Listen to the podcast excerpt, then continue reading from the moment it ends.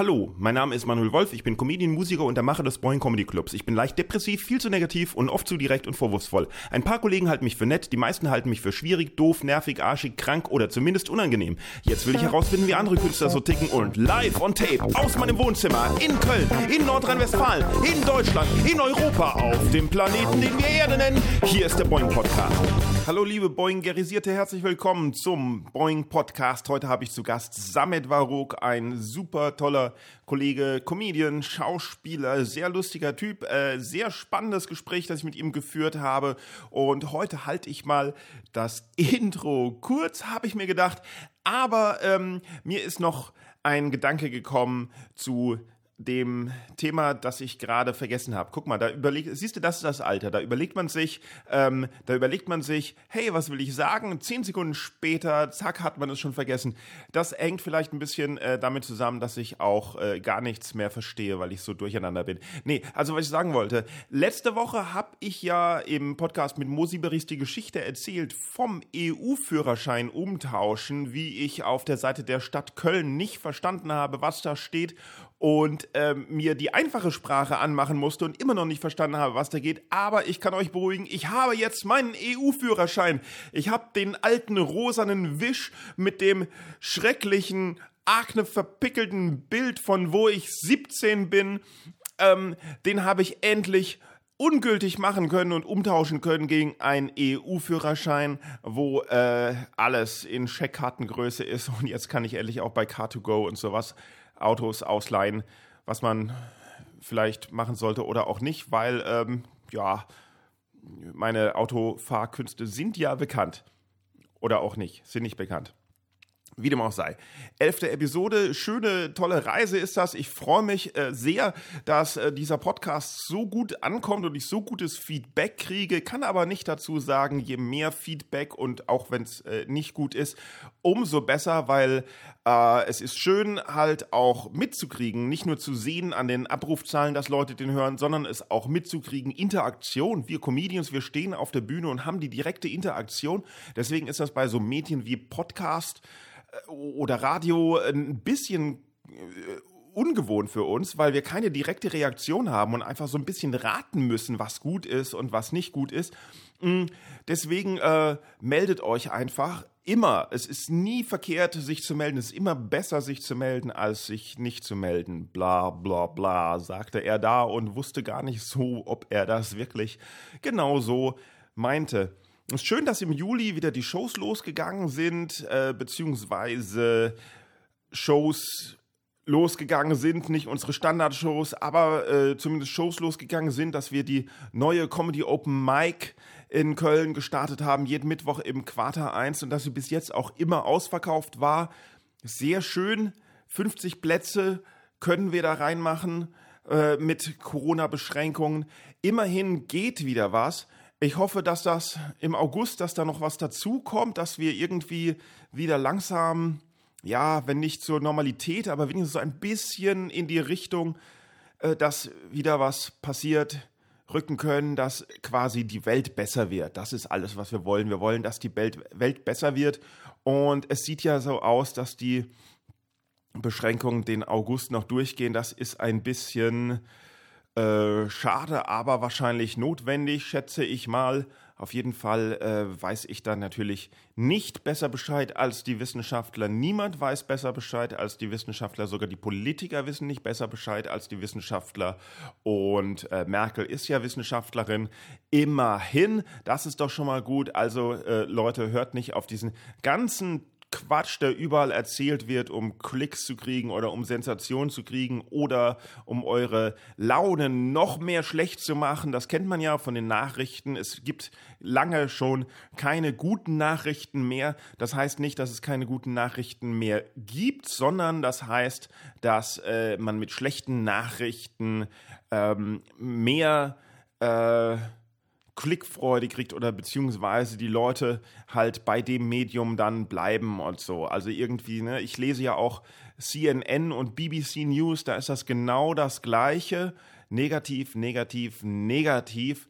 Hm, ich weiß nicht, warum sich das, wann sich das so etabliert hat irgendwie. Ich kann mich noch ganz früher erinnern, als, es, als wir irgendwie drei Fernsehsender hatten und die Tagesschau um 20 Uhr so die einzige Nachrichtenquelle war, die ausgereicht hat. Und da war es auch immer so, immer schlechte Nachrichten eigentlich. Aber so kurz vor dem Wetter haben sie noch immer eine Nachricht gebracht, die positiv war. Wie zum Beispiel, dass ein Typ, ein Stuntfahrer, mit einem Auto eine Skisprungschanze runtergefahren ist. Oder so irgendwas. Na gut. Seht ihr, ich rede schon wieder viel zu lange, wollte ich eigentlich gar nicht. Hier ist Summit Warum.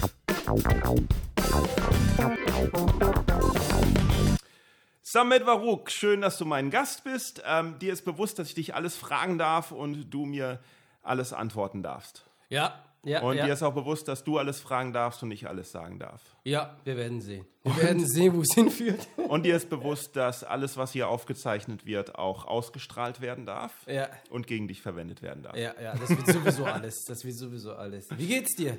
Mir geht's ganz gut. Äh, warst du schon mal in einem Verhör? Nicht in dem Sinne. Ich war schon mal bei der Polizei, aber ähm, Beruflich oder Zeugenaussage oder? nee, nee, das war nicht beruflich, privat. Ich meine, beruflich ist auch die Frage, wer kommt beruflich vor? Zu, du hattest die Geschichte, du hattest mal eine Geschichte, wo du beruflich dann eine Geschichte hattest, wo du dann gegen jemanden, dessen Namen wir hier nicht nennen dürfen, ähm, ein Verfahren hattest, oder? Das war doch So schnell hast du das also umgedreht, dass ich versuche, dich hier auszufragen und innerhalb von 60 Sekunden hast du es geschafft, hier das.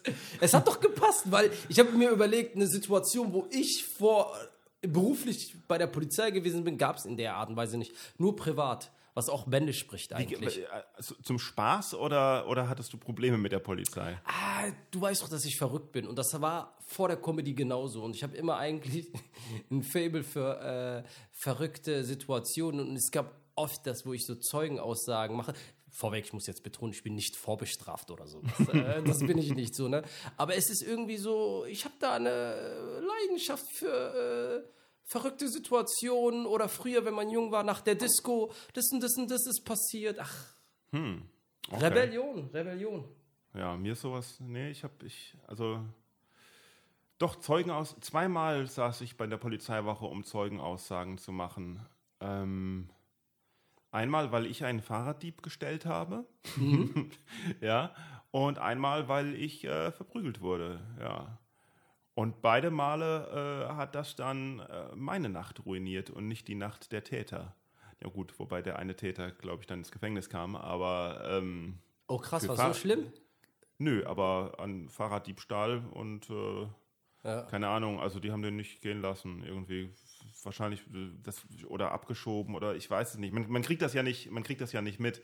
Ähm, die äh, drei Typen, die mich äh, verprügelt haben, die hat man nie gefunden, glaube Aber ich. nie gefunden, ne? Ja, also zumindest, da musste ich später dann nochmal zur Polizei gehen und dann wurden mir lauter äh, Fotos von Verbrechern vorgelegt und ich sollte irgendwie sagen, ob einer mir bekannt vorkommt oder sowas, aber Hast du mein Foto in den Akten gesehen? da war keiner dabei. ja, also selbst wenn man selbst wenn man sich nicht wirklich genau an die Details der äh, Täter erinnert, warst du relativ schnell auszuschließen. Sehr politisch korrekt ausgedrückt. ja, weil, weil das auch ein bisschen schwierig, weil äh, er, die Täter hatten halt äh, einen Bart. Nein, Quatsch. Aber ehrlich, ich muss Nein. sagen, ich bin sehr stark überrascht, dass das nur zweimal der Fall war, weil ich hätte eigentlich gedacht, dass in dir Dass so ich ein Rebell verprügelt wohnt. werde? Ach Ja, so. das unter anderem auch, aber dass mehr so ein Rebell in dir wohnt und dass du vielleicht auch in der Jugend die ein oder andere äh, Situation miterlebt hast. So, so zwischen 18, wenn man gerade, keine Ahnung, Testosteron schlägt hoch. Also, man rebelliert. nee. Also in, ich, ich, ich, ich bin in der Pfalz aufgewachsen, oder also als kleines Kind, aber da war ich noch zu jung für irgendwas. Äh, da war ich fünf bis acht. Das war in London und dann, äh, dann ging's, war Mittelstufe in der Pfalz, aber da war ich eher so das Mamasöhnchen oder beziehungsweise das Lehrerkind. Und äh, erst nachdem ich dann aus den USA zurückkam, war ich so ein bisschen, ein klitzekleines bisschen cooler. Ähm, aber das war trotzdem, das war in, in Neustadt an der Weinstraße in der Pfalz. Uns war gar nicht bewusst, dass es da, na, es gab schon Polizei, aber da ist nie was passiert. Man kennt so. sich halt einfach da, ne? Da ist eher so. Auch wenn nicht, irgendwie, alles, da war alles cool, irgendwie, ich weiß es nicht. Wo bist du denn aufgewachsen? Äh, Ich bin in München-Gladbach aufgewachsen. Also ja, gut. wir. Ja. München-Gladbach, komischerweise ist, ich habe auch Gladbach eigentlich als sehr friedlichen Ort. Wie gesagt, äh, das, was wir mal gemacht haben, um das Ganze mal in einem richtigen Rahmen da irgendwie äh, zu bringen.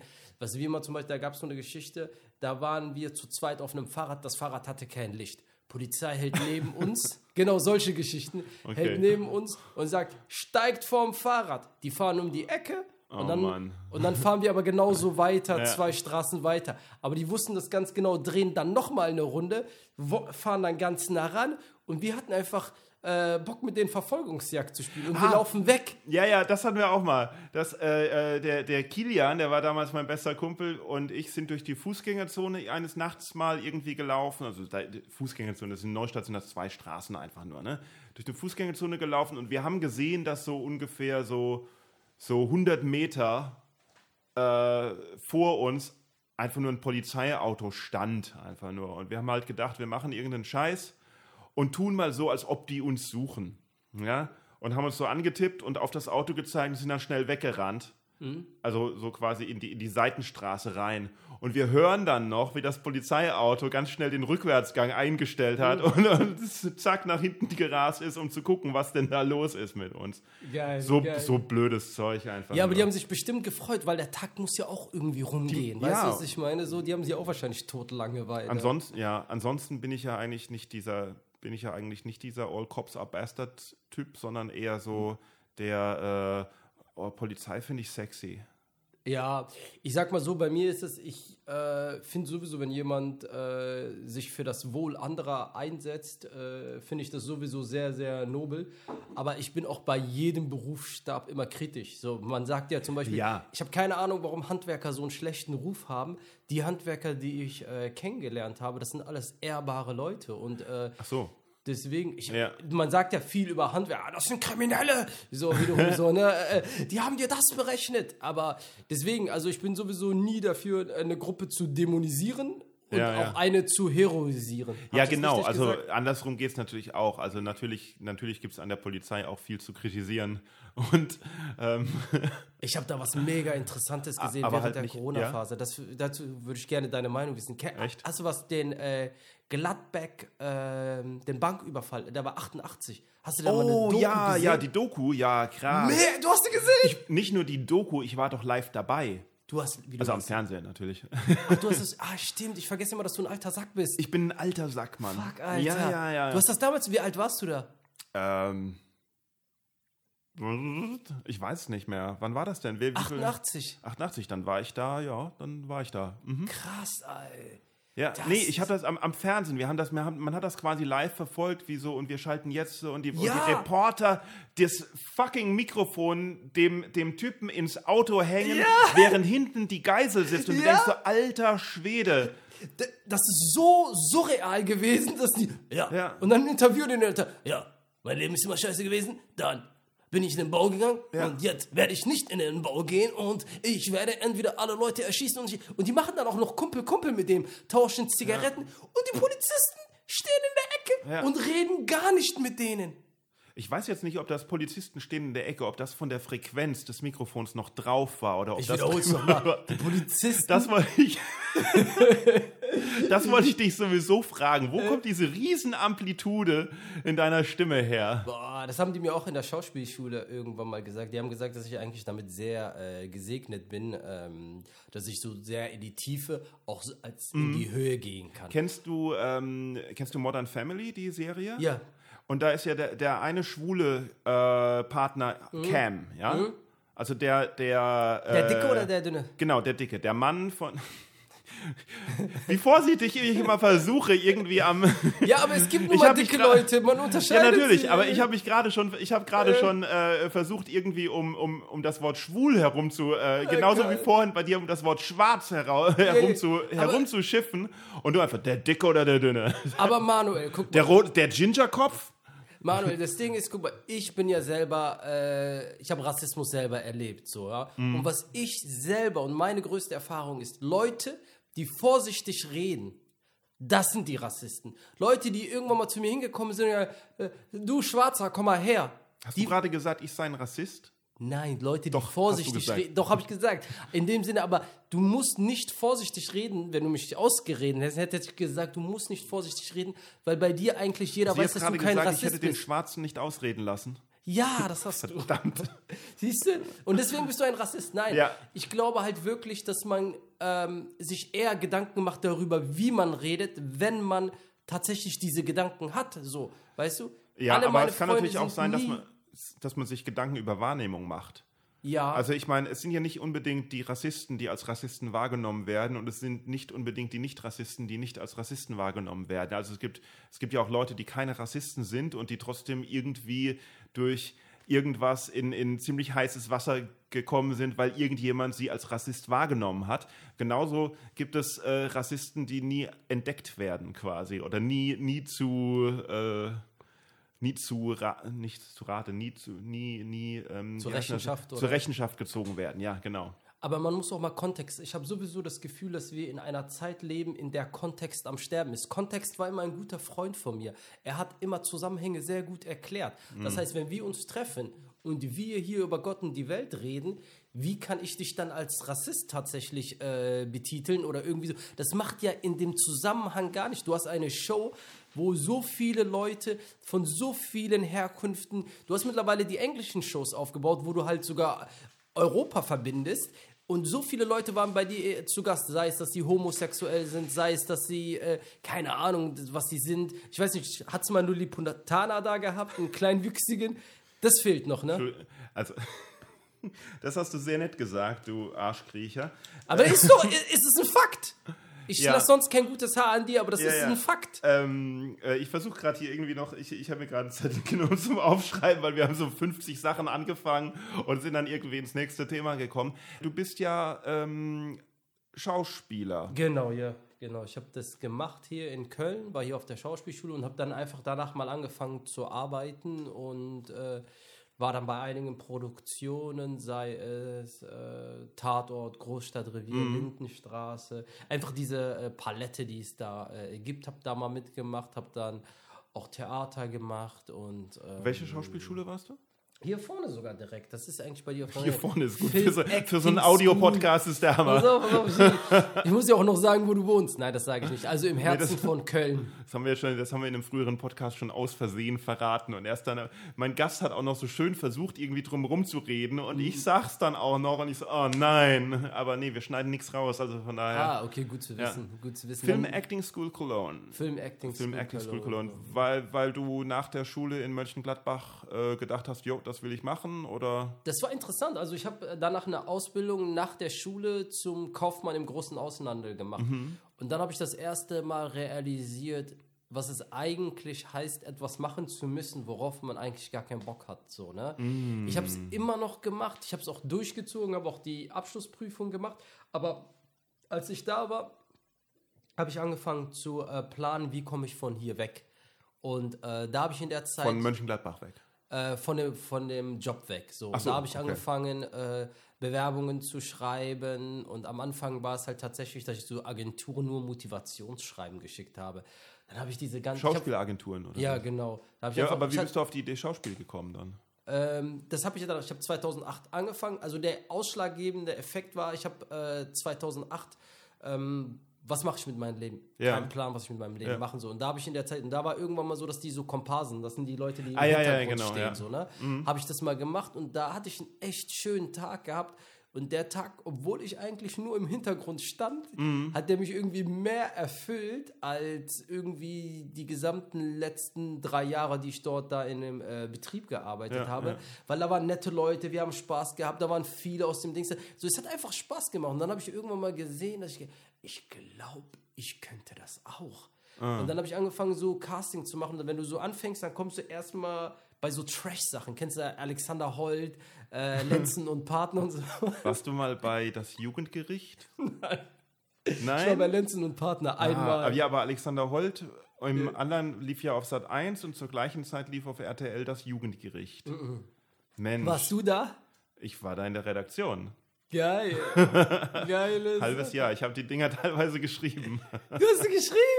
Ja. Wie geil ist das denn? Ja. Weil ich habe auch am Anfang immer mich so gefragt, wenn ich zu Hause war, Wem, so, wem fällt so ein Scheiß ein? Wem fällt so ein Scheiß ein? Aber das Geile war halt einfach so, was ich irgendwann mal begriffen habe, als ich es dann da gemacht habe, okay, das ist ein Job, das ist keine Kunst. Mhm. Die Leute produzieren das wie Fließband, da ist keine äh, äh, Leidenschaft hinter, das ist wie die ein ganz normaler Job. Aber als ich da hingeflogen bin, das Kopfkino, das ich da äh, gehabt habe, war L.A., Hollywood. Ja, ja, ich komme, letzten Partner, bald mit Denzel Washington in der Hauptrolle, weißt du, ich Wir ich- haben aber die Leute, die da gespielt haben, wir haben die nie Schauspieler genannt, sondern wir haben die nur Darsteller, also wir haben die ja auch. Darsteller genannt, genau, weil dann musste man ihnen halt schätze ich Weniger mal weniger zahlen. zahlen Ja, und ja. sowas und da war die, äh, die, die der Casting-Dings war direkt um die Ecke und den hat man irgendwie ähm, geschrieben, was man, wie man sich so die Rolle vorstellt und Mhm. dann haben die einem fünf oder zehn Vorschläge gekriegt, Mhm. äh, geschickt wo man das Casting Reel gekriegt hat Mhm. und äh, wenn man sich da jemand ausgesucht hat, hat man den Kontakt genommen, äh, bekommen von denen. Und dann hat man immer ein paar ausgesucht, die man angeschrieben hat, ob die sich das vorstellen könnten Mhm. und so irgendwie.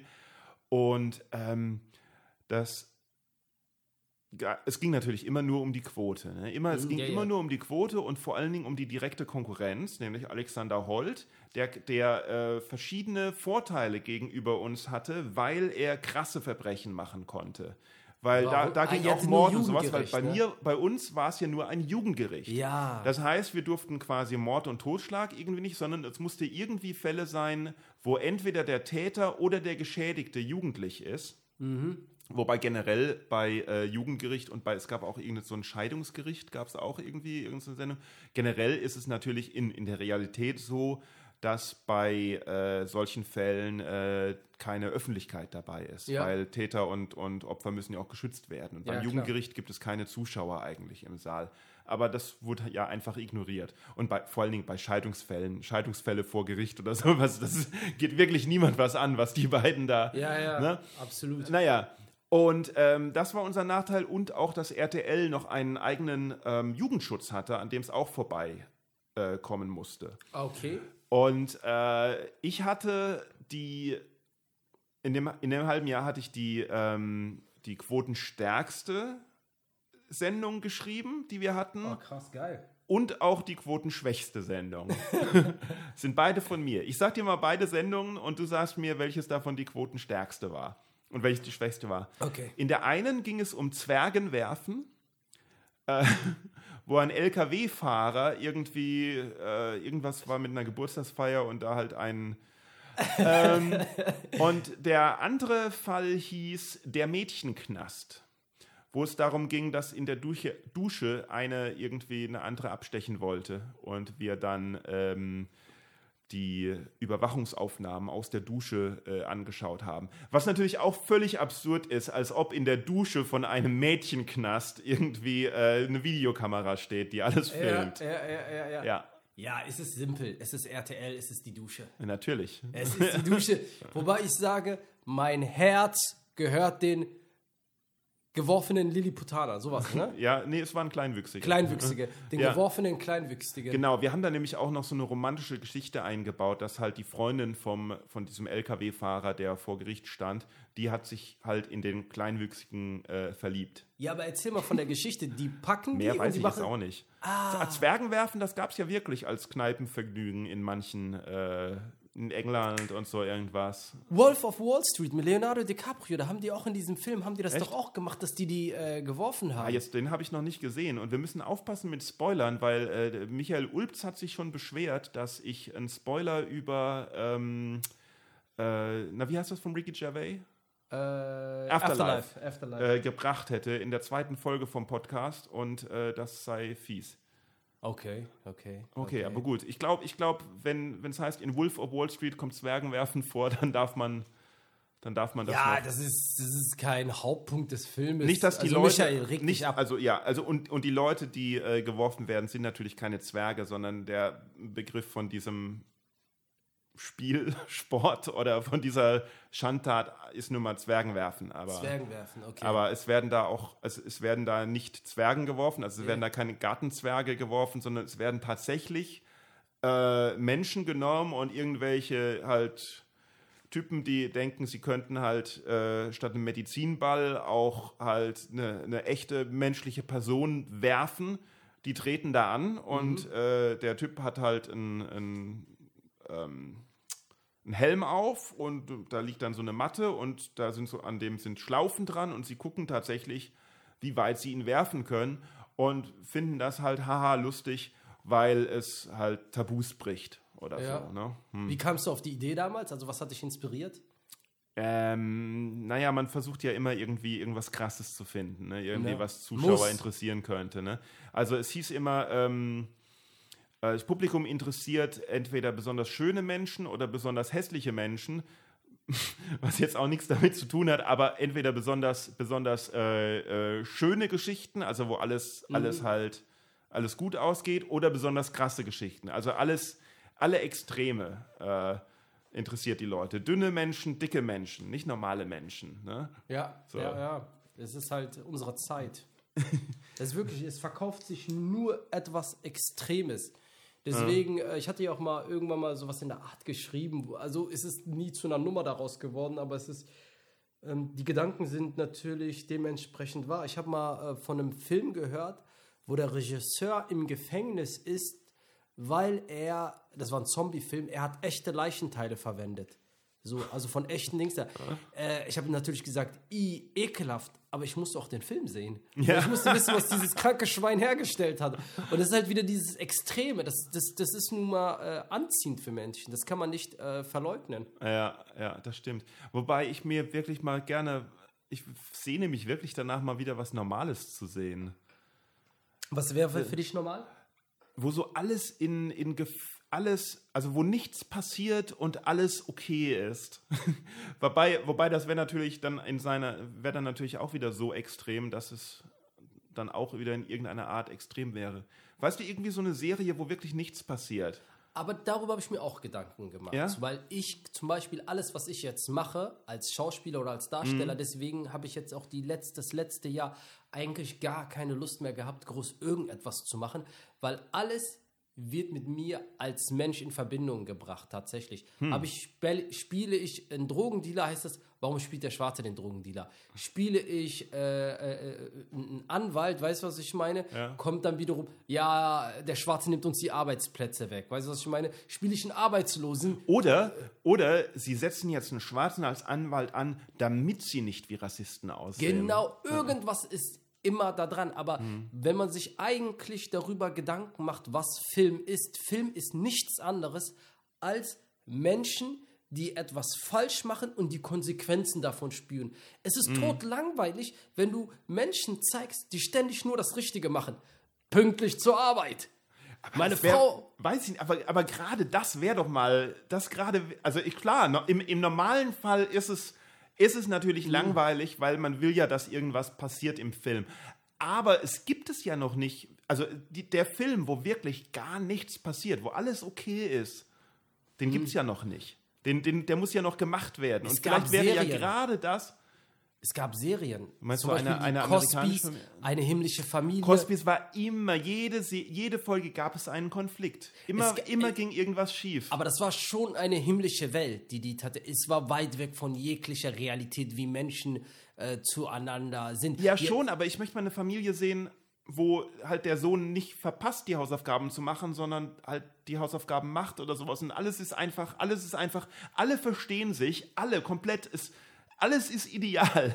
Aber wie so, lange ohne, dass das zu passiert. gucken? Ja, das möchte ich ja eben wissen. Das oh, ist ja gerade das ja, Interessante. Ja. ja, man müsste einen Blickwinkel da hinkriegen, dass das so übertrieben ist, dass die Leute wieder, ja, das kann nicht wahr sein. Genau. Das kann nicht wahr sein. Dass sie wiederum halt irgendwie, dass der wirklich in der Situation, wo die Leute sagen, ah, komm, das ist ein Rosenkavaliersdelikt, dass die Leute sagen, der macht das, aber der macht das dann wirklich. Genau, guck mal, weil in jedem Film und, und Theaterstück ist, ist es ja nämlich so, ah, das kann gar nicht so sein. Das ist ja so, das ist ja so verrückt, das kann gar nicht so sein. Und äh, durch äh, Suspension of Disbelief ähm, schafft das Publikum oder schafft der Filmemacher oder der Theatermacher es ja, dass das Publikum einem trotzdem folgt und nicht irgendwie und aus dem Kopf halt rausbrennt, hey, da ist, Moment, da ist eine Öffnung, die geht in den Zuschauerraum oder halt echt jetzt diese Verfolgungsjagd ergibt überhaupt keinen Sinn, warum, ne? oder so irgendwie. Und ähm, was würde mal passieren, wenn es tatsächlich einen Film gibt, wo eben sowas gar nicht passiert, sondern einfach nur alles komplett normal ist? Hört dann das Publikum auf, dem Film zu folgen, weil es so äh, krass normal ist? Also, verstehst, dreht sich Ja, das dann um? Dreht sich das dann um? Denken die dann plötzlich, hä, das kann ja gar nicht sein, obwohl das der einzige Film ist, der sein kann? Ja, ja, ich weiß, was du meinst. Ich weiß, was du meinst, dass die Leute dann tatsächlich, aber das wäre vielleicht so ein Experiment. In Amerika machen die ja sowieso, bevor die, äh, langweilig. Ja. Hm? bevor die Filme raushauen, machen die das ja sowieso, dass die das vor einem Testpublikum Ja, zeigen ja. und dann irgendwie äh, schauen, wie es halt, äh, Ja, wie es Wie wäre. man es noch ändern muss und sowas. Ja, Ja. Da, da wird, glaube ich, auch viel kaputt gemacht dadurch. Ne? Mit Aber es sind natürlich immer Unsummen und Millionen, mit, da, mit denen da ge, gepokert wird. Ja. Also das ist natürlich auch verständlich irgendwie. Das ist ein Business, das ist ein Ne, ja. Business. Das, äh, Ähm, ich wollte noch, bevor ich, bevor ich frage, wie du dann vom Schauspiel zur Comedy gekommen bist, ähm, wollte ich noch auf den, auf den, äh, weißt du noch, weißt du noch damals, als wir darüber geredet haben, über den schwulen Dicken von Modern Family, der so eine hohe Stimme hat? ja, damals. genau, erzähl. Genau, der hat auch so eine hohe Stimme manchmal. Weißt du, wenn der, wenn der in den Panikmodus geht, dann Ja. kriegt er auch so eine hohe Stimme. Und ich habe versucht, die nachzumachen, aber das, meine, meine, also es reicht nicht. Meine, mein Tonregister reicht nicht bis da oben hin. Echt? Ich hab, Nee. Du bist doch eigentlich musikalisch gesehen topfit, so, ne? Ich hätte eigentlich Ja, aber gedacht, gut, dass das du hat ja nichts damit Ja, ja, aber ich hätte irgendwie so gedacht, dass, wenn du singst in die Höhe, kommst du da nicht so hoch? Oder? Naja, also sagen wir mal so, ähm, es, es, geht, na, es geht ja nicht ums Singen, es geht ja ums, Mhm. ums, ums Sprechen. Ähm, ich habe früher, habe ich sehr monoton gesprochen, immer auf einer Linie und Mhm. äh, musste mir das im Endeffekt auch so ein bisschen beibringen, dass ich so ein bisschen mehr äh, ähm, Wechsel in der Stimme habe, Mhm. weil das einerseits dann, einerseits verliert jeder das Interesse, wenn man immer auf einer Stimme gleich Ja. spricht und ähm, andererseits wird man dadurch dann wahrscheinlich auch selber langweilig. Oder wird einem selber langweilig. Aber, aber so, so, so mega krass, dann plötzlich diese, diese hohe Sirene, die, die kriege Ja. ich nicht hin. Ja, ist das halt einfach ein Emotionsträger. Du kannst das halt gut äh, verwenden, wenn du Mhm. dich in etwas reinsteigerst oder wenn du irgendwie äh, das machst oder auch das irgendwie so gezielt. Zum Beispiel mache ich das, wenn ich jetzt ein ernstes Thema anschlage, gehe ich wieder in eine tiefe Stimme. Und ähm, wenn ich dann den Bruch mit der äh, quietschigen Stimme habe, dann weiß der Zuschauer, das ist jetzt der witzige Teil tatsächlich. So, ne? Und, äh, Aber du bist ja, bist ja auch ein sehr emotionaler Mensch. ja, schon, schon, schon, Ja. schon, schon. Wo kommt das her? Ich weiß es. Manchmal, ich glaube, es ist in meiner Familie. Manchmal denke ich, ich habe eine Zeit lang das verleugnet, dass ich eigentlich äh, ein emotional sensibler Mensch bin. So. Ach so, ja. äh, ja. Aber äh, irgendwann habe ich irgendwann, irgendwann muss man ja irgendwann zu sich selbst stehen und erkennen, wer man ist, so tatsächlich. Deswegen, Hast du Geschwister? Ja, Viele? viele ältere. Oh, bist du der Jüngste? Ja. Oh, mein Mitleid. Ja, ja, ja, ja. Aber es hat auch einem stark gemacht, so tatsächlich, so, Ah. ne? weil du ja halt immer dich gegen äh, Ältere behaupten musstest und äh, Es kommt drauf an, kommt drauf an, wie sehr sich die Eltern einmischen. Es kann natürlich auch sein, dass das Nesthäkchen, heißt es ja, kann ja auch sein, dass der das, äh, das einen verweichlicht. ja, Verweichlicht ist ja. jetzt auch das falsche Wort, aber ich meine, ich meine, das ist, ist eine schwierige Balance für die, für die Eltern, inwieweit sie einen äh, beschützen oder ähm, umsorgen und inwieweit sie einen mal selber gucken lassen. Ne? Ich glaube, das ist. Ja, bei mir war der Fall halt, dass ich bin ja eigentlich die Generation 2. Meine Eltern sind ja nach Deutschland gekommen und äh, ich bin hier eigentlich aufgewachsen und dementsprechend waren meine Eltern meiste Zeit äh, mit dem ähm, mit dem Wandel. Die sind ja nicht als äh, junge Leute hier hingekommen, sondern im Alter 40 rum. Hatten deine Eltern schon Kinder, als sie hierher gekommen Ja, ja, sind? Das genau, heißt, einige genau. deiner Brüder waren auch. Ja, äh, ich war auch schon geboren. Das heißt, äh, ich war, glaube ich, zwei oder so, als wir nach Ah, Deutschland okay. gekommen sind. Und einige meiner Brüder sind noch in Somalia äh, zur Schule gegangen Mhm. sogar. Und ähm, da ist es halt gewesen, dass ich eigentlich mehr von meinen Geschwistern erzogen wurde als von meinen Eltern, Ah, okay. weil äh, meine Eltern eigentlich äh, mit dieser neuen Welt einfach versuchen mussten klarzukommen. Ja. Und, äh, Was haben die gearbeitet? Ja, komm- mein Vater ist Zollbeamter gewesen in Somalia und meine Mama ist Hebamme. So, meine Mama konnte einige Teile hiervon vorsetzen. Mein Vater haben die das halt äh, nicht anerkannt Nee. und der hat dann halt einfach Hilfsarbeiten immer so über die Ah ja, Jahre okay. gemacht. So, ne? Ja, krass. Ja. Deswegen. Okay, gut. So, und ähm, wie bist du denn dann von, von Schauspiel zu Stand-Up-Comedy gekommen? Ähm, vorweg muss ich sagen, ähm, ich glaube, wie fast eigentlich ein guter Teil der Generation, mit der ich jetzt hier Comedy mache, waren wir eigentlich fast alle inspiriert von Dave Chappelles äh, Sketch-Show. Oh, Chappelle Show. Ja, wo, wo lief die nochmal? MTV? Comedy oder? Central. Comedy, Comedy Central lief die. Ja, Comedy Gab's Central. noch Comedy Central schon? das war die Entstehungsphase von Comedy Central. Durch Chappelle Show ist das Ding überhaupt zu einer heißen äh, Nummer geworden. Danach kamen Daily. Echt? Aber habe ich, äh, hab ich das nicht, lief das wirklich, bist du dir sicher, dass das nicht auf 100%. MTV lief? 100 Prozent, das ist das größte Teil meines Fachwissens von Comedy. Show. Okay. Er hat es gegründet, da waren auch damals danach, irgendwie kam mit der Daily Show kam das dann, dann kam äh, diese Die ganzen... Daily Show, stimmt, die lief ja auf Comedy Central. Genau, ja. die, die, die, die, die Läuft die immer noch auf Comedy Central? Das weiß ich nicht. Ich glaube aber, ich glaube schon, dass das immer noch ein Ding ist. Blöd Ach, wären sie, krass. wenn sie es verkaufen würden. Also das Ja, war ne? auf jeden Ja. Fall das Ding, was es halt so gestartet hat. Und Chappelle war ja damals dann bei der Oprah Winfrey, als der nach Afrika gegangen ist, um die Show abzusetzen. Und da haben Stimmt, die auch gesagt, weg, ja. dass halt äh, durch die Chappelle-Show das Ding überhaupt äh, zu dem Sender geworden ist, der er ist. So, ne? Okay. Und ähm, da hat er damals zwei Specials rausgebracht, Killing Them Softly und äh, For What It's Worth. What? Sorry, ich, so lange hat es gebraucht, bis ich irgendwie so ein, so ein Ding reingebracht habe. Ratter, Ratter, Ratter, Chappelle-Show, was war das nochmal? ähm, nee, äh, aber, aber ja gut, aber Chappelle, äh, in der Chappelle-Show selbst war ja aber kein Stand-up, ne? Das Kein Stand-up, aber daraufhin wurde ich aufmerksam auf die- auf ihn, Stand-up-Ding. ja, ja. Und er hatte irgendwann mal in einem Interview bei Inside the Actor Studios gesagt, wenn du ähm, guten, gute Comedy machen möchtest, dann musst du eine Schauspielausbildung machen. Und dem Ratschlag bin ich gefolgt und habe dann äh, die Schauspielausbildung gemacht und habe mir sehr viel Zeit gelassen. In Deutschland besteht keine Infrastruktur für Comedy und deshalb war es am Anfang einfacher, äh, das zu machen, aber dann kamen ja über die Jahre äh, Clubs wie Boeing Club, äh, aber Rebell Dave, Comedy. Dave Chappelle hat gesagt, äh, man bräuchte eine Schauspielausbildung, um es Comedy zu machen. gut, er hat, er hat, Hat er das denn so selber gesagt. einer? Ja, er hat, war selber auf einer äh, Schule, also äh. Drama Arts, ich weiß nicht, Washington DC war Okay, das so. okay. Da hat er das gemacht und äh, daraufhin habe ich das dann auch gemacht und es war auch ein Bereich, der auch so spannend ist.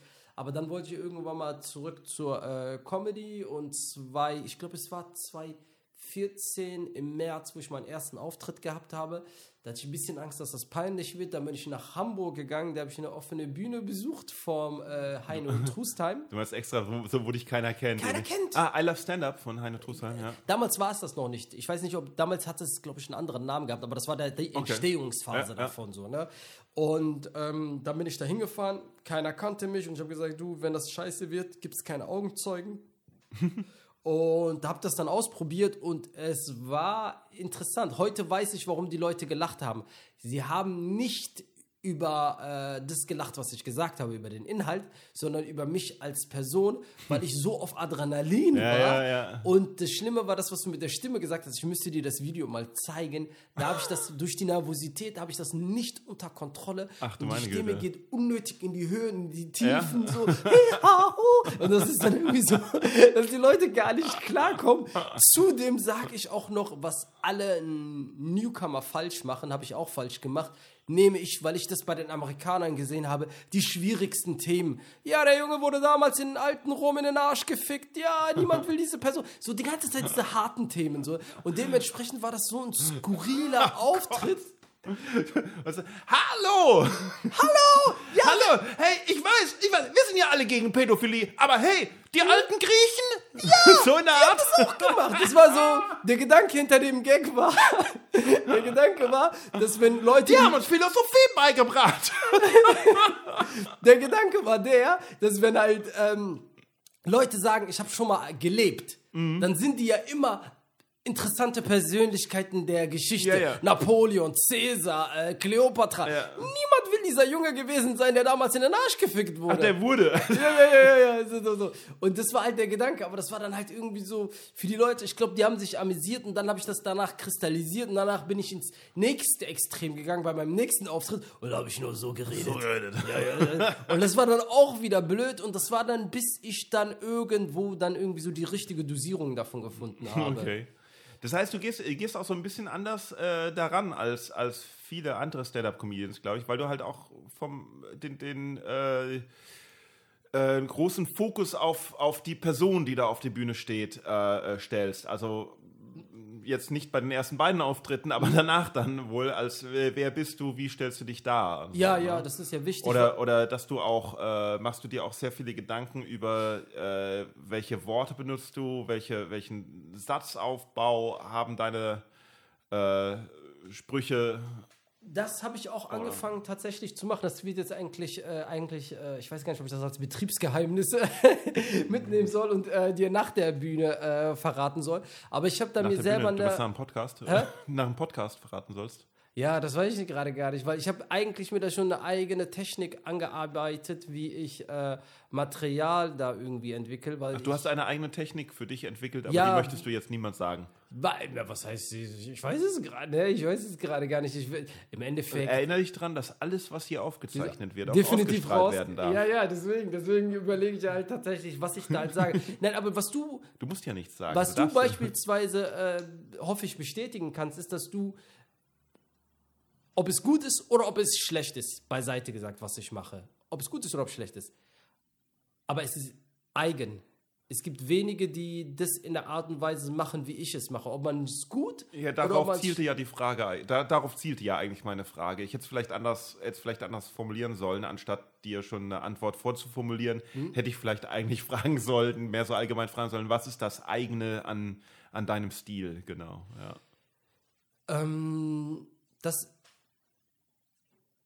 dass ich mir halt irgendwie versuche, irgendwie Gedanken zu machen, indem ich, wenn ich etwas herstelle, dann versuche ich, das habe ich eigentlich, äh, viele werden jetzt wahrscheinlich aufschreien, aber Bill Burr macht das unfassbar gut. Ich finde, der hat eine unfassbar empathische Seite, weil er immer wieder, zum Beispiel, erinnerst du dich noch an das Also ich Ding? schrei gleich auf, weil das fünf Sätze waren, die angefangen haben und Ja. kein einziger davon aufgehört hat. zum Thema eigener Stil. Fünf Sätze, kein Satz beendet. Mein eigener Stil. Nein, was ich versuche, ist irgendwo in jeder Geschichte die empathische Seite zu sehen. Und das habe ich zum Beispiel Ah, bei okay. äh, Bill Burr äh, beobachtet, dass er zum Beispiel, erinnerst du dich noch, als die ganze Welt irgendwie Charlie Sheen nachgemacht hat, Winning, Winning, wo der dieses Mhm, Interview hatte mit äh, Tiger Dings und so, und wo alle sich darüber kaputt lachen und der gesagt Ja. hat, ey, wollt ihr mich eigentlich völlig verarschen? Der Mann hat offensichtlich Probleme Ja. und ihr macht euch über ihn lustig. Ja. Ich will nicht wissen, was der Vater von ihm gerade denken muss. Mhm. Martin Sheen, der sagt irgendwie, ey, mein Junge hat ein Drogenproblem und die ganze Welt macht sich darüber lustig. Winning, winning. So, und das fand ich krass. Da habe ich echt gesagt, wow, das ist echt so eine, die andere Seite Absolut. der äh, äh, Medaille. So. Ich kenne, ja, ich, ich, ge- genau das erinnert mich an, an, ähm, an was, was ich gesehen habe, wo ich gedacht habe, ja, genau, das ist, äh, was ein Vorbild sein sollte in, in, in Sachen äh, Comedy und sowas. Und zwar, weißt du noch, die äh, Late Show mit ähm, Craig Ferguson. ja, Oder Late Late Show mit. Nee, wie hieß es? Doch, The Late. The Late Late Show. Nee. Oder? Doch, The, Keine Late, Ahnung, Late, The Craig Late Late. Show mit Craig Ferguson, wo Britney Spears äh, ihre Eskapade hatte, wo sie sich den Kopf rasiert hat Mhm. und alles und sowas. Und da hat sie. Da war auch alles irgendwie, ähm, äh, halt alle haben darüber dann ihre Witze gemacht, weil man darf ja Mhm. wegen Celebrity und so irgendwie, ne? Und er hat sich hingestellt und hat ja gesagt, er war äh, Alkoholiker und ist ja jetzt seit, was weiß ich, so und so viel sober. Und nee, er macht das nicht. Und hat da halt, keine Ahnung, zehn Minuten drüber geredet, über weswegen er jetzt da über Britney Spears keine Witze macht. Und ich denke so, boah, krass, baff, toll. Und er hat ja so auch so einen eigenen Stil irgendwie entwickelt, wo, wo im Gegensatz zu anderen Late-Night-Show-Hosts, die so von Karten so ihre Witze runtergelesen haben, damit hat er, glaube ich, auch angefangen, aber hat er das so zu Monologen entwickelt, wo so alles miteinander irgendwie sich verknüpft hat. Ja. Und irgendwie und so, so ganz frei eigentlich. Ich, ich weiß nicht, inwiefern, inwiefern es wirklich komplett frei war, aber es hat geklungen, als ob er in dem Moment einfach halt loslabert und das aber trotzdem so smart und so toll verknüpft hat und eben aus einer Perspektive raus, so von wegen, nee, ich bin nicht besser als die anderen Ja, ne? und so. ja. Und äh, äh, ja, das, ja, genau, so ähnlich wie mit dem Bill Burr, mit dem, mit dem äh, äh, Charlie Sheen dann. Genau. Es ist ja auch einfach, sich über Leute lustig zu machen und tatsächlich Ja. besonders kriegen äh, Leute, die im öffentlichen Leben es stehen, besonders ab. Aber ihre Position tatsächlich zu verstehen, ist auch was ganz Schwieriges. Weil zum Beispiel Miley Cyrus war, äh, stand in der Kritik, als sie angefangen hat, sich da auszuziehen und alles drum und dran ne, und, und, und dann ihre Eskapaden dann tatsächlich hatte, so. Und wo dann halt äh, wo man eigentlich bedenken muss, ihr Vater ist ihr Manager. Das heißt, die ist selber in einem so Leute in ihrem nächsten Umfeld verdienen Geld mit ihr, dass sie funktioniert. Dass sie funktioniert, egal wie es ihr geht. Aber wenn sie aufhört zu funktionieren, ist meine Geldquelle versiegt. ja, also Und das ist das Schlimme daran, dass Leute dann nicht hinkommen und sagen, du Manuel, dein Interesse ist für mich das Wichtigste, sondern ja gut, es ist gut, dass es dir gut geht, aber ich muss auch Geld verdienen, so ist ja ne? im Endeffekt so wie bei, wie bei den, äh, wie, wie bei so Sportlern, äh, Ja. wo die Eltern dann irgendwie da die, äh, die Karrieren zu sehr, zu ehrgeizig verfolgen. Ja, oder so ist- Kinderstars. Ich meine, ich, alle, alle, ich glaube, alle, die im Mickey Mouse Club waren, Ja. ne, äh, Miley, Ja. der Einzige, der da relativ ungeschädigt rausgekommen ist, war, glaube ich, Justin Timberlake. Der Ja. hat, glaube ich, Ja, und der stellt he's living the dream, glaube ich. ja, es, wir müssen gar nicht so weit weggehen. Ich kenne Fußballjungs, die Mhm. denen, denen das tatsächlich äh, passiert ist, die ihr Leben lang darauf getrimmt wurden, äh, Fußballer zu werden. Ja. Kurz vorher verletzen die sich, bevor sie diesen Sprung schaffen. Mhm. Dann ist auch noch der Trainer, der auf dich gebaut hat, jetzt irgendwie weg. Ein anderer sagt, du, ich habe meine eigenen Leute.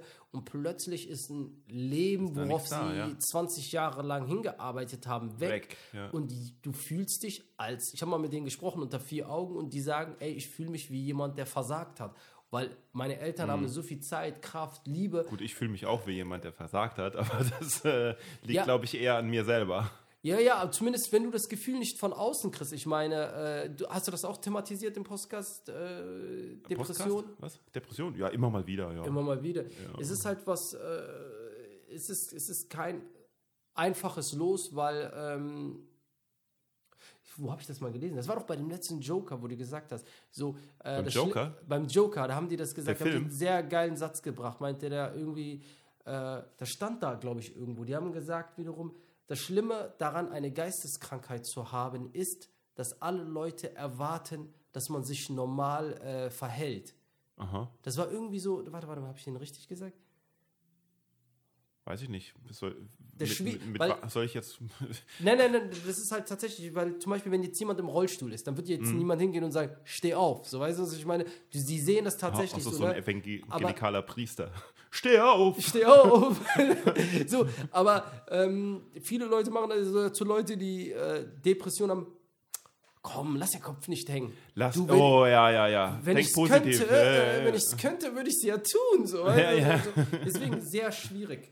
Ähm, aber wie gesagt, ja. Mm, Aber es funktioniert, aber es, es funkt, komischerweise, es, es funktioniert aber teilweise. Also lass den Kopf nicht hängen, ist, ist natürlich ein bisschen plump, aber äh, man, es ist das, also du, du fühlst dich scheiße und es klappt nichts und du fühlst dich, nee, du fühlst dich scheiße, weil du denkst, es klappt nichts und äh, wenn du aber nicht denkst, dass nichts klappt, dann äh, fühlst du dich weniger scheiße und mehr klappt. Also Ja. es geht in beide Richtungen. Man kann sich schon, man kann sich schon so ein bisschen auch äh, äh, selber halt sagen, es ist nicht so schlimm und dann ist es nicht so schlimm. Bis zu gewisser Weise geht das, geht Mhm. das schon. Weil es ist natürlich nie so schlimm, wie der Depressive denkt, es, dass Ja. es ist. ja. Und äh, irgendjemand muss ihm ja sagen, lass den Kopf nicht hängen. Ähm, nur äh, so, muss das der Depressive selber halt hinkriegen und nicht jemand von außen. Von außen, dass Ja. das kommt, das muss im Inneren entstehen. Ne? Ja. Aber ich finde auch ganz gut, ich habe mich früher immer über einen Freund lustig gemacht, mit dem ich die Schauspielschule gemacht habe. Er hat immer daran geglaubt, geteiltes Leid ist halbes Leid. Ah! Oh, da habe ich kürzlich mit Leonie noch drüber gesprochen, also mit meiner Freundin drüber Äh, gesprochen, ja. Ja. Und Ja. ich habe mich dann immer über den lustig gemacht, weil wir damals, äh, um die äh, Schule zu finanzieren, habe ich bei UPS Trucks entleert in der Nacht Mhm. so. Und es war einer der schwierigsten und ekelhaftesten Winter. Das war der Winter 2012 so, ne? Das war einer dieser, wo wir minus 20 Grad haben, mir ist kalt, ich bin da draußen in diesem scheiß Industrieding und War das da am, am Flughafen? UPS, äh, äh, wie ähm, äh, Ehrenfeld, wie heißt das hinter? Ach, Ossendorf. Ehrenfeld, ach so. Ossendorf. Ah, okay, ich dachte da am Flughafen Ossendorf. beim Verteilzentrum. Ah, Mir okay. ging's so schrecklich und der Penner kommt an und hält mir die Hand auf die Schulter und sagt, du, wir stehen das hier gemeinsam durch. Geteiltes Leid ist halbes Leid. Das Einzige, was ich nur sagen konnte, war, verpiss dich und geh in deinen Truck und komm nicht hierhin. Ich bin völlig explodiert, aber nicht einfach darum, weil ich habe gesagt, ich glaube nicht an diese Theorie Nee. äh, da dran, so wo ich gesagt habe, ist, mir geht's jetzt gerade scheiße und es hilft mir nicht, dass es dir scheiße geht. Ich würde mir wünschen, dass es dir besser geht, aber es ändert nichts daran, dass Dings Jahre stimmt ja auch nicht. später, hä? Ja. Jahre später habe ich erst das so richtig begriffen und besonders jetzt in der Corona hatte ich letztens auch eine Phase gehabt, wo das dann auch wieder, ah, wir können nicht arbeiten, es ist da, viel Geld geht verloren. Ich bin jetzt wieder, äh, ich habe jetzt wieder einen Job angefangen, um die Zeit zu überbrücken, so war ich voll frustriert. Und dann habe ich aber eigentlich so drüber nachgedacht, dass ein äh, Mädel, mit dem ich sehr gut befreundet bin, äh, die arbeitet hier in Köln und ist äh, während der Corona-Phase auch da in dieser, ähm, wo sie halt auch mit Leuten tatsächlich, die ein schweres Schicksal, die dann auch Ja, erkrankt ja, ja. sind, tatsächlich. Und dann saß ich da mit meinem Frust und habe gerade an die gedacht, habe ich gesagt, was bist du für eine Schlampe, der jetzt gerade äh, hier meckert, während die was für die für ein Level an Frust fressen Ach so, muss, okay. so an Dreck fressen muss. Ja. Ne? Und du, ja, ich muss heute früh aufstehen ja. und muss da hingehen und muss Sachen von A nach B schleppen. So, wenn du was Falsches machst oder wenn irgendwie so, was jammerst du? Wie Ja. viel Dreck muss die fressen? Ja, ja, klar. So, und da ist mir irgendwie so, Aber- da habe ich mich aufgebaut und gesagt, komm, du kriegst das hin und irgendwie so nichts. Genau, also so man jammert ja nicht, das ist eben, es ist, es ist ja ein, ein Vergleich dann. Äh, genauso jammert man wahrscheinlich, wenn man, wenn man sieht, dass es irgendjemand äh, gut geht und einem selbst nicht. Und Ja. jetzt, da hast du dann halt jemand gesehen, äh, die, die eigentlich viel mehr auf sich nehmen muss und denkst so, okay, warum Ja. jammer ich eigentlich? Das ist aber der Vergleich. Weil Du jammerst natürlich in Wirklichkeit nicht, weil es dir dreckig geht, sondern äh, weil du Depressionen hast. Ne? Also jetzt Mhm. nicht unbedingt du, aber also man jammert ja nicht, weil es einem wirklich dreckig geht, sondern man jammert, weil man Depressionen hat. Ja, also es gibt ja, es gibt ja irgendwie Leute, denen es ja wirklich richtig, richtig dreckig geht und die der Sonnenschein überhaupt Ja, sind, ja, weil sie ja. einfach gut drauf sind, so irgendwas. Ne? Das ist und, das Umgekehrte, Und, da denk, und, und ja, und das schaue ich mir dann an, dann denke ich, und dann denke ich nicht, also ich als Depressiver schaue mir das an und denke nicht, boah, krass, die kriegen das ja gut hin, das ist ein Vorbild, sondern ich denke dann, boah, Mensch, ich hätte auch gern, dass es mir so gut geht wie denen. Aber du würdest nicht mit denen tauschen Nein, wollen. denen geht's ja gar nicht gut, aber auf keinen Fall will ich das. Ich möchte mich nur so fühlen. Ne? Ja, ja, ja, dieses äh, Gefühl, das sti- stimmt, ja, das stimmt. genau. Aber es ist auch, ich glaube, je älter man wird, desto, wenn du, wenn man älter wird und nicht begreift, dass wir alle Menschen Dreck fressen, eigentlich müsste die Weltgesundheitsorganisation als, als das als Hauptnahrungsmittel anerkennen. Dreck? Weil, ja, weil die meisten Leute fressen Dreck. Das ist halt so. Wir alle im übertragenen Sinne. Ja, ja. So, so, ne? Aber so, der eine Das ist ja fast schon religiös. ja, aber das ist doch sagst. so, guck mal, guck mal. Der eine ist vielleicht sonderlich äh, schön, ist dafür pleite. Dafür ist der andere gesund und der andere ist nicht gesund. Der andere ist intelligent, der andere ist dumm. Also so. was du, was du Jeder- im Endeffekt sagen willst, je, jeder hat sein Päckchen. Päckchen zu tragen. Jeder. Genau. Ja, das, da sind wir aber dann wieder bei den, bei den Sprüchen, weil auch mit diesem geteiltes Leid ist halbes Halbes Leid. Ne, und du denkst dann, ja Moment, aber es heißt doch eigentlich äh, irgendwie äh, bei Freude so irgendwie, geteilte Freude ist doppelte Freude oder Mhm. so irgendwas. Ne? Man soll Freude teilen, weil dann multipliziert sich's. Und genauso ist das ja. Geteiltes Leid ist nicht halbes Leid, geteiltes Leid ist doppeltes Leid. doppeltes Weil es dann zwei Leid. Leuten dreckig geht.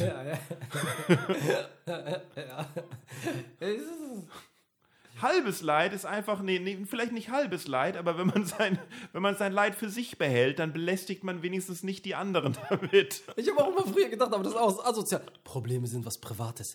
Behalt sie für dich. Ne, das stimmt ja auch nicht. Na gut. Ähm, so, wir müssen hier mal irgendwie ähm, ähm, rund äh, werden. Wir haben jetzt gar nicht so viel über Stand-Up-Comedy geredet, aber macht ja jetzt Vielleicht auch ist es nichts. sogar irgendwie. besser, weil das ist irgendwie fühlt sich an wie Inzucht, wenn jetzt zehn. Alle, ja, aber es ist, irgendwie scheinen alle daran interessiert zu sein, so in, letzter, Meinst in, in den letzten Jahren. Ja, schon. An Stand-up-Comedy, ja, ja, Manuel, wie machst du das denn? Wie Nein, nicht unbedingt das, vor? aber es ist ja schon was Krasses, dass jemand da steht, ohne, ohne irgendeinen Schutzwall und ohne irgendwie eine Person, äh, eine, äh, äh, Quatsch, eine Person, ohne irgendwie einen Schutzwall oder ein Musikinstrument oder eine Maske oder, oder eine Puppe oder äh, eine, eine Leinwand oder so, sondern irgendwie direkt vor Leuten steht, im Endeffekt wie so einer, der im, im äh, Park sich auf eine Kiste stellt und da verrückte verrückte Philosophien zu einem zu- labert und äh, Leute sich das aber anhören möchten, was diese eine Person erzählen möchte. Das ist ja Absolut. schon irgendwie total krass. Bin ich voll bei dir, deswegen sind wir ja auch die Besten. Es gibt, Besten keine? Kun- es gibt keine Kunstform, die sich mit uns messen kann. Nur müssen wir denen das nicht immer unter die Nase reiben. Das, das sind so Sachen, die man nur sagt, wenn das Mikrofon aus ist. Nein, das ist aber so. Nein. guck mal, Ist doch so. Ist doch so. ich habe einen guten Vergleich für dich. Ich habe einen guten Ich Vergleich. für also ich, ich, ich finde nicht, dass das das Beste ist, aber, aber Pass lassen wir auf, mal, bleiben wir mal dabei. Hör, hör dir meine Begründung an. Hör dir meine Ja. Begründung an und dann werden hoffentlich das Leute verstehen. In der Corona-Krise Wurde ja- eine Corona-Krise. Pass auf, ich schlag die Brücke noch. Hör Okay. zu. In der Corona-Krise wurde ja auch unterteilt in systemrelevanten Ja. Jobs und systemunrelevanten Jobs, so tatsächlich. Ja. Das wurde ja klar, dass die Lebensmittelversorgung für das Land Priorität hat, medizinische Versorgung Priorität Ja. hat. Und genauso ist das. Und genauso gibt es Stufen in der Kunsthierarchie. Und die oberste Stufe stellen die Stand-up-Comedians da. Alles andere Nee. reiht sich unter, einfach de facto, weil, wie du selber gesagt hast, wir können uns hinter nichts verstecken. Ja. Wir sind von der Resonanz der Leute abhängig. Kein Musiker ist davon abhängig, dass, ein, äh, dass die Leute irgendetwas machen. Die hören zu. Aber wenn ein Comedian dasteht und die Leute nichts machen oder lachen, keine Reaktion aus Ja, denen ja. herausholt, dann ist es ein Scheißauftritt. Und Okay, aber da, aber, ja, aber da, das heißt ja nicht, dass ich diese Kunstform, dieser Kunstform einen anderen Wert gebe als einer anderen Kunstform, äh, Du bist sondern sehr nett, du bist sehr nett, ich sehe das schon. Du bist sehr nett und Ne, ich versuchst bin- den anderen das Ding zu Nee, Aber wie manchmal du muss siehst, hier ist, ein, hier ist ein Klavier, also natürlich werde ich die Musiker Natürlich, verteidigen, aber du kannst ja beides machen, aber du musst schon wissen, wer, wer die Guten sind. wer, wer der Baba im Haus ist. Nein, aber ich, ich mache das sehr gerne auch. Dass ich, Also im, ähm, aber äh, genauso gut gibt es natürlich die andere Sicht der Dinge, dass der Stand-Up-Comedian ja nichts kann. Der kann, also er kann Mhm. kein Instrument spielen, er kann sich nicht äh, verkleiden, er kann keine, er kann keine Zaubertricks, er, es ist, ja- ist ja kein Skill. Das ist, stimmt natürlich genauso wenig, Mhm. aber, aber diese Sicht gibt es natürlich auch. Ne? sie ist in der Theorie einfach falsch. Ja, Äh, Nein, aber ich ärgere, ich ärgere sehr gerne Poetry in der Slammer. Praxis äh, sie auch gerne falsch. ich ärgere auch gerne Poetry Slammer, aber bei mir ist es der Neid. ja? Ja.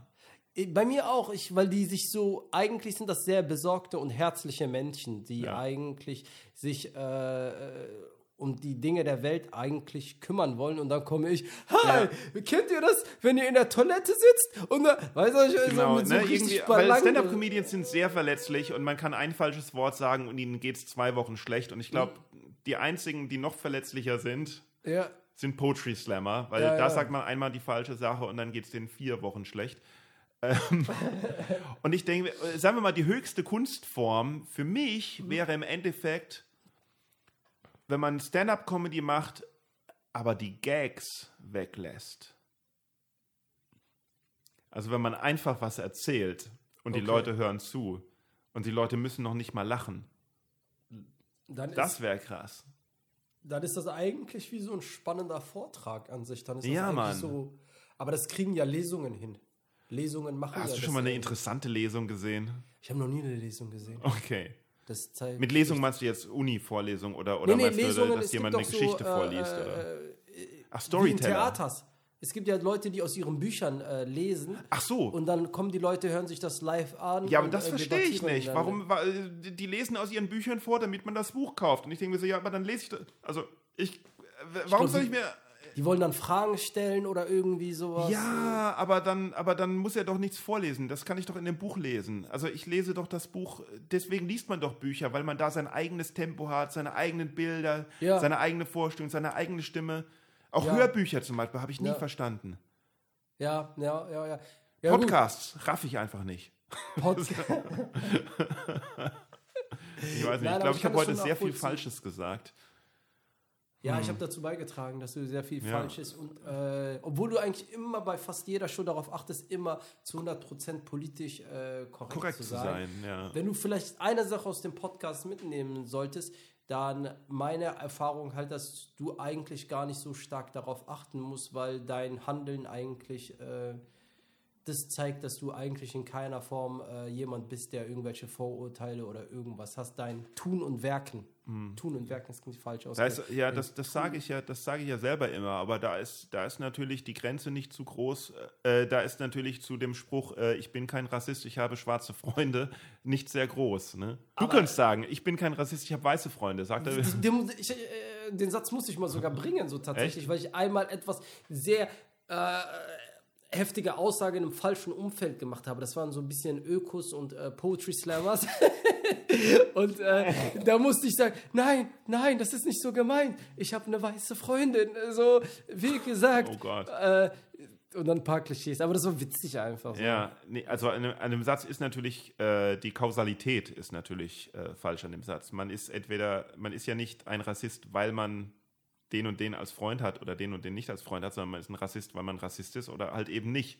Ja, oder man macht etwas Dummes, weil Menschen ist ja auch, weißt du, man soll ja Ja, nicht Menschen auf etwas äh, äh, Dummes äh, äh, Dumme Sachen kann ja jeder machen. festnageln, so tatsächlich. So. Ja. Zum Beispiel, es gab letztens, und das, da habe ich selber gemerkt, boah, das war selber von mir rassistisch. Das war nur in mir drinne. Ja. Das hat niemand hat was damit zu tun.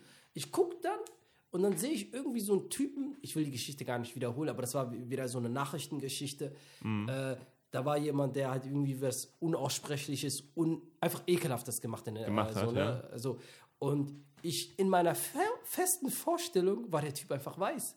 Als der Typ schwarz war, hatte ich erstmal so voll die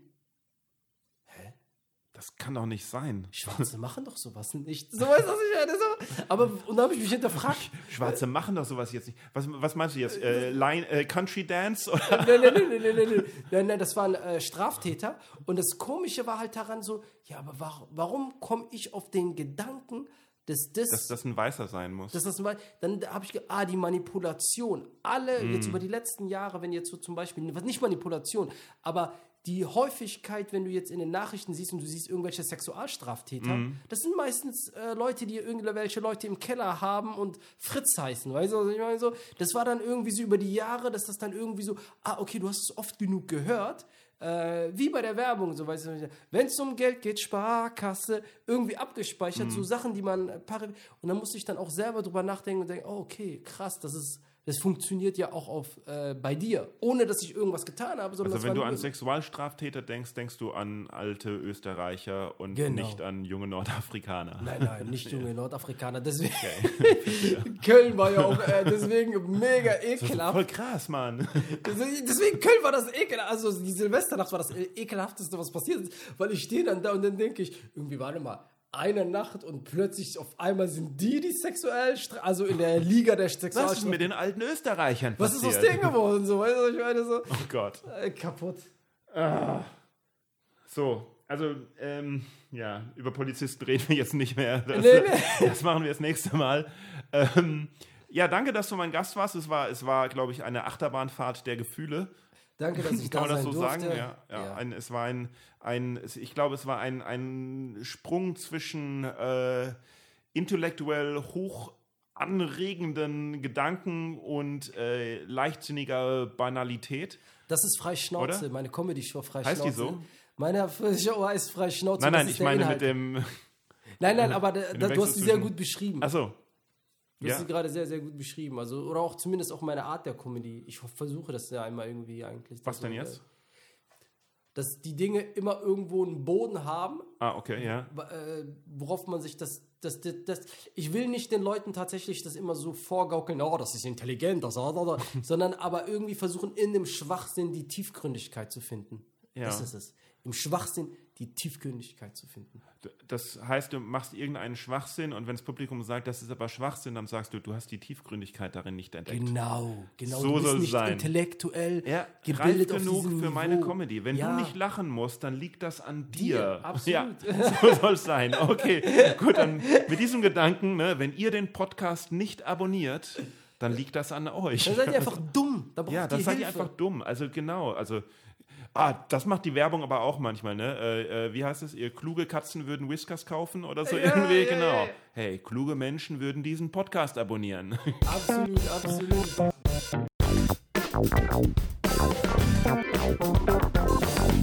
Das war Samit Varuk. Ich mache mich jetzt gleich an den Schnitt und bastel wieder weiter an meinen Webseiten boingcomedy.de, boingpodcast.de, manuelwolf.de und uiuiuiuiui.de. Denn wie gesagt, äh, das muss schon, ach, das hätte schon 20, 30 Jahre aufgefrischt werden müssen. Auf jeden Fall gibt es nur eine Sache, die ihr euch merken müsst: boingpodcast.de. Von da aus kommt ihr überall hin. Ihr könnt uns auf Instagram, Facebook, Twitter und YouTube finden. Manuel Wolf, Wolf mit 2F, Boing Comedy Club, äh, Boing der Podcast, der Boing Podcast, alles was ihr wollt, findet uns, kontaktiert und schreibt und liked und teilt und äh, hört den Podcast überall, wo es Podcasts gibt, empfehlt ihn Freunden und meldet euch bei mir, falls ihr mal was von mir braucht. Bis dann!